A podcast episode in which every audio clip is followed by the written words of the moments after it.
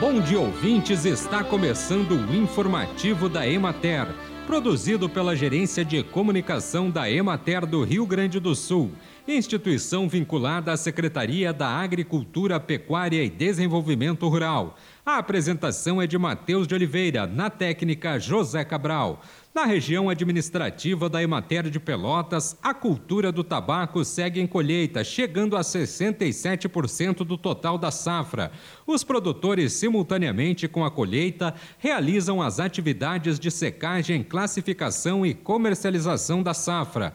Com a remuneração ocorrendo conforme a classificação do produto, os negócios vêm se dando dentro do esperado com preços reajustados conforme acordo entre produtores e empresas compradoras. Os produtores tiveram perdas de produtividade e qualidade de folhas colhidas em consequência dos efeitos da estiagem prolongada e contínua.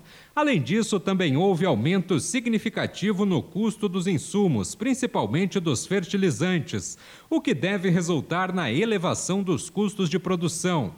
Na regional de Porto Alegre, a colheita está em andamento nas áreas mais ao sul da região. Nas demais localidades, as lavouras estão nas últimas apanhas ou já encerradas. A produtividade é considerada baixa e o valor da arroba está entre 230 e 260 reais sem classificação. No Baixo Vale do Rio Pardo, na Regional de Soledade, após a finalização da colheita, produtores de fumo semearam nas áreas milho e soja. Contudo, muitas áreas ficaram em pousio, tendo em vista a insegurança do agricultor com relação ao prognóstico climático de estiagem.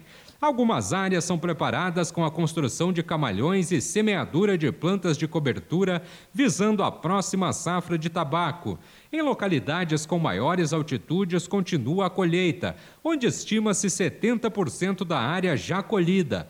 A estiagem e o forte calor causaram algumas perdas, porém com baixos impactos econômicos. Bem, e por hoje é isso, nós vamos ficando por aqui. Mas amanhã tem mais informativo da Emater. Um bom dia a todos que nos acompanharam e até lá!